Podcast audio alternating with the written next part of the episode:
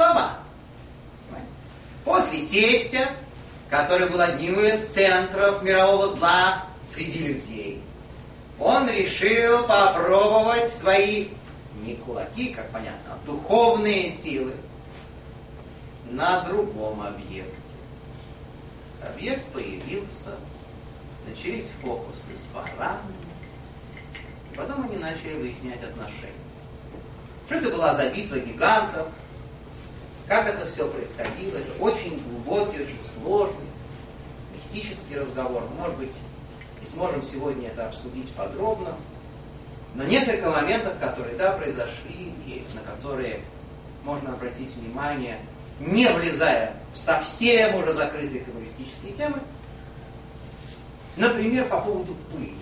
Это замечательная вещь. Говорит Зоар, и это приводится в тоже, что пыль от их сражения поднималась до престола для до трона славы Всевышнего. Что это такое? Мы говорили, что трон славы Кисея кого-то такое условное обозначение того места, откуда управляется мир. Главный компьютер. Все здесь устраивает, рассчитывает и организует. Он называется троном славы. Почему он называется троном славы? Потому что царь сидит на троне и вроде бы раздает какие-то приказы, у государства так, и это место для простоты понимания тоже называется трон. Слава, Творца мира, царя всех царей. Что это означает, что пыль поднималась? Это означает, что этой пылью, этой битвой был занят весь. То есть в своем сражении эти два существа величайший праведник и центр мирового зла охватили всю Вселенную, весь универсум охватили. Пыль от сражений. Что такое пыль, говорит Зор? Пыль отличается от Земли тем, что на ней ничего никогда не растет. Простая но очень важная. Сатан, он для человека в смысле порождения пыли. Когда он приходит к человеку и зовет его, манит пальцем, он куда его зовет? Он ему пыль в глаза опускает. Он зовет его туда, где никаких плодов, ничего положительного никогда не будет. А будет сплошная трата сил, трата жизни. Красные такие от бессонницы, от этой сатанинской пыли в глазах. Единственное, что там, куда он его зовет, из этой пыли, из этой пыли он появляется. Так они борются, и в итоге, говорит Тора, Ваяр и увидел, Сатан увидел, кило я что он не может его превозмочь, не может справиться. Что это такое? Это настолько сложное место, что у наших величайших знатоков мистики и мудрецов, Мидраштава, нет единого. Нет единого ответа на этот главный вопрос, кто ж кого-то в итоге. Кто ж победил?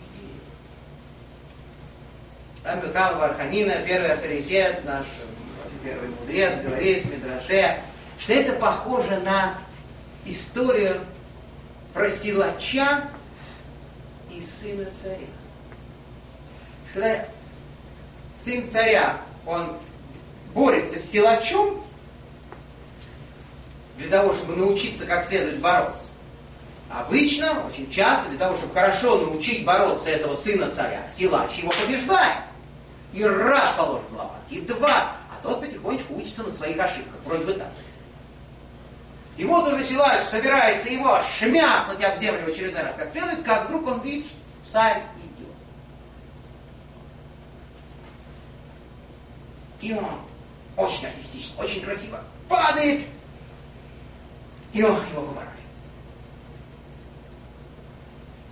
Чтобы царь видел, как его сын шикарно справляется с первым борцом империи. Ну, чтобы царю было приятно. Вот это говорит первое мнение в Мидраше, Яков борется с сатаном, с центром мирового зла, и тот не может его побороть. Что это такое? Что не увидел, что не может побороть? Царь. Рядом с Яковом всегда находится открытое присутствие Бога. И поэтому Сатан картинно, красиво проигрывает. Вот такой первый вариант. Второе мнение с этим категорически не согласно. Что он да увидел, что не может с ним справиться. Почему? Потому что за праотцом Яковом стояли все его предки.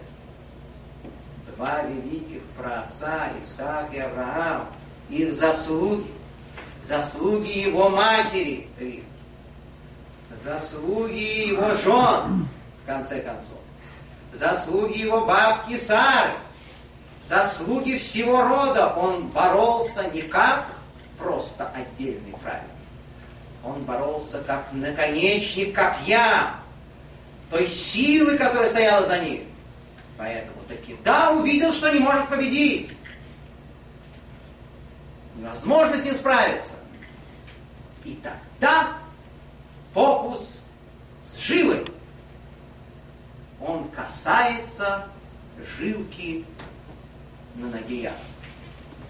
Вайга не врезал ему по ноге так, что тот запрыгал над ним.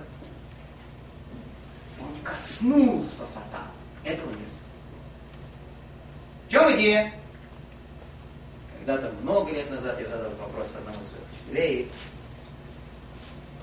получил четкий, прямой, знаете, по-стариковски, такой мужской ответ. Дело в том, что эта жила как бы по-деликатнее сформулировать, она отвечает за мужские силы наши. То есть она связана с потенцией. Пока вот это у тебя работает, совсем победить ты меня не сможешь. Для этого же все-таки я нужен. Где же она находится? Практически. Ну вы же все знаете. Ну что вы мне это...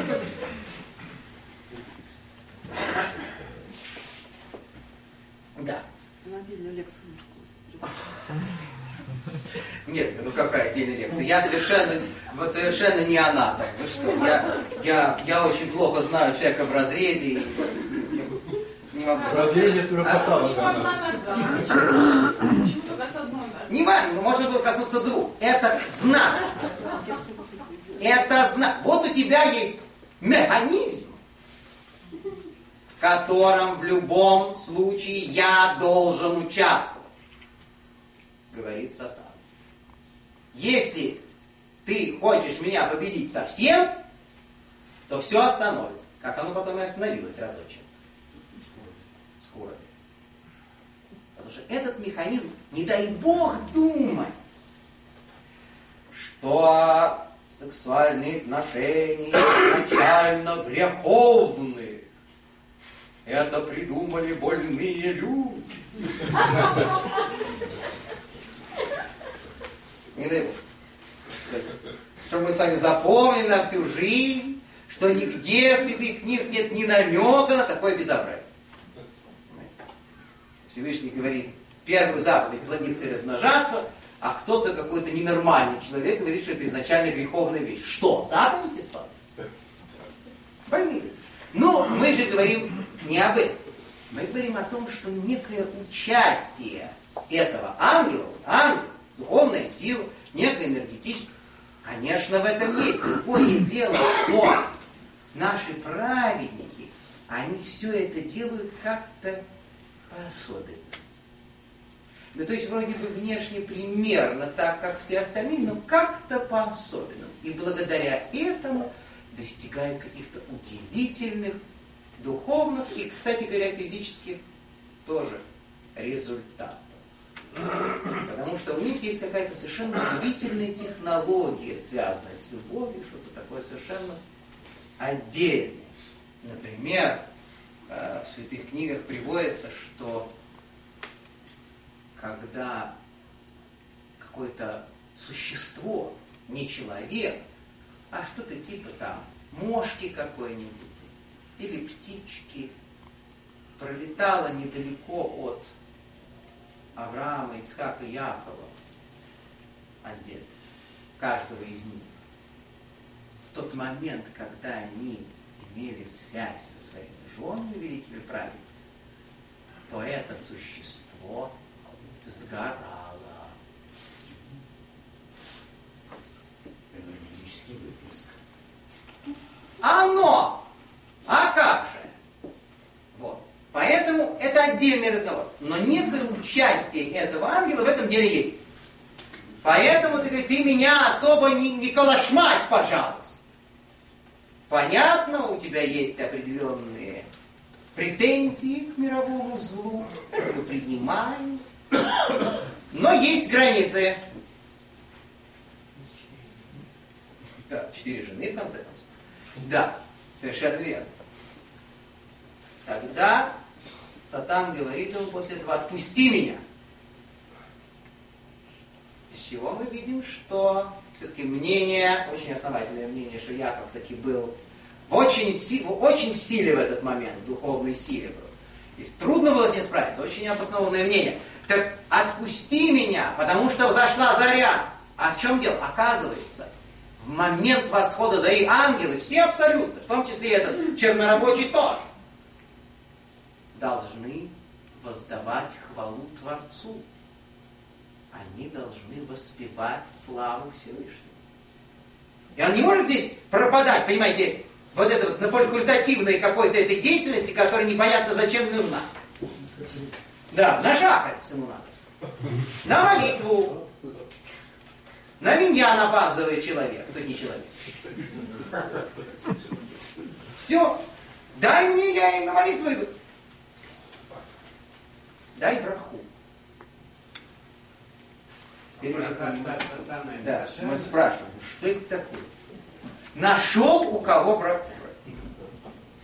Ну пойди, попроси браху у папы, например. Да. Например, о, прекрасно. Сам благослови Сотана за скромное вознаграждение. Сделай что-нибудь такое, положи. Что это такое браха от сатаны, от центра зла? Это очень важная вещь. Нам брать его благословение категорически нельзя. С нами произойдет катастрофа. Почему? Потому что благословение от него это вот эти самые флюиды. Если у нас есть хоть какое-то, хоть какое-то касательство, хоть какая-то связь со злом, мы получим от него браху, и вот это вот касательство наше со злом, оно разрастется в тысячи раз. Мы утонем в этом. Но Яков, шалем, целостный про него написано в главе, который совершенно полностью, уйдя от Лавана, стряхнул с себя все эти связи со злом. Из-за этого и связался, из-за этого стыкнулся с этим представителем мирового зла. Яков хотел получить благословение. Что это такое? В Талмуде и в каббалистических книгах это называется Малахра он аминь. Злой ангел ответил аминь. Ответил, так пусть и будет. Что это такое? Ну, это известное место в Талмуде, в трактате Шаббат, когда человек идет домой в пятницу вечером, а он должен идти домой в пятницу вечером. И ему там э, трапеза, ну, из синагоги, трапеза, и жена, и свечки горят, и стол накрыт, и халами пахнут. Домашними они из Павликс. Потому что те, которые из Павликс, они замечательные. Они кошерные, не позволяют исполнить заповедь, но они не пахнут. Не пахнут. Это пахнет. Так вот это все запах субботних свечей, который смешивается с запахом халы. Трех с половиной тысячелетний запах еврейского народа. Кто не нюхал, просто пол жизни потерял. Надо срочно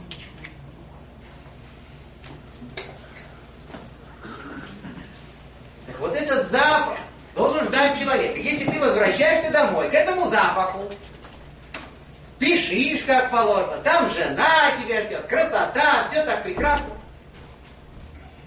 тогда тебя провожают два ангела, говорит Талмуд, с плюсом и с минусом. Плюс и минус. Знаете, везде же плюс и минус. И вот ты с ними приходишь домой, если все действительно накрыто, если запах, то тогда тот, который плюс, говорит, пусть так будет и в следующую субботу. А тот, который минус, говорит, аминь. Пусть так и будет. Это очень важная вещь. Когда даже зло, даже отрицательная сторона мира, глядя на нашу красоту, слегка расслабляется, так обникает, знаете. Пусть празднуют, пусть сидят. И наоборот, когда он приезжает, в последнюю минуту, ничего не готово, жена по телефону разговаривает, ты, не, ты умрешь, как я видела собаки. Это то, что его встречает в момент наступления субботы. В квартире. Пахнет одеколоном.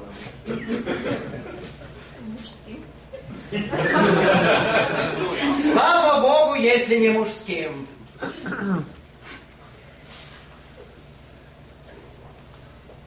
Знал, что неправильное слово говорю. Когда произносил слово одеколон, знал, что неправильно.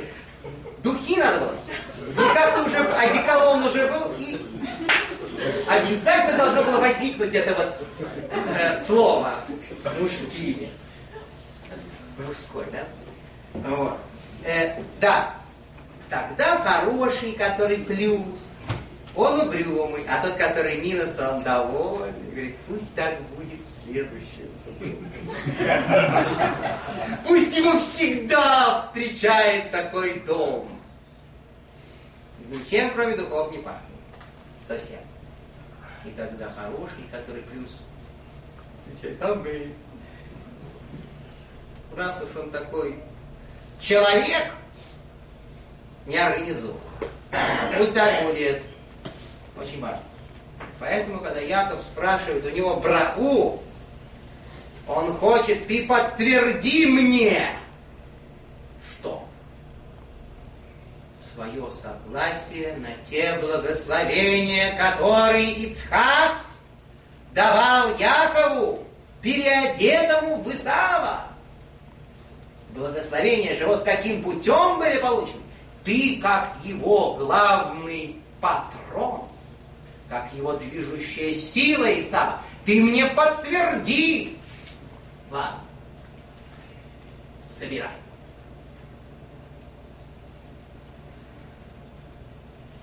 Последующая встреча братьев, у нас совсем мало времени остается. А что по поводу склянок? Зачем он возвращался? Я сейчас скажу. Последующая встреча братьев, конечно, нуждается в отдельном разговоре.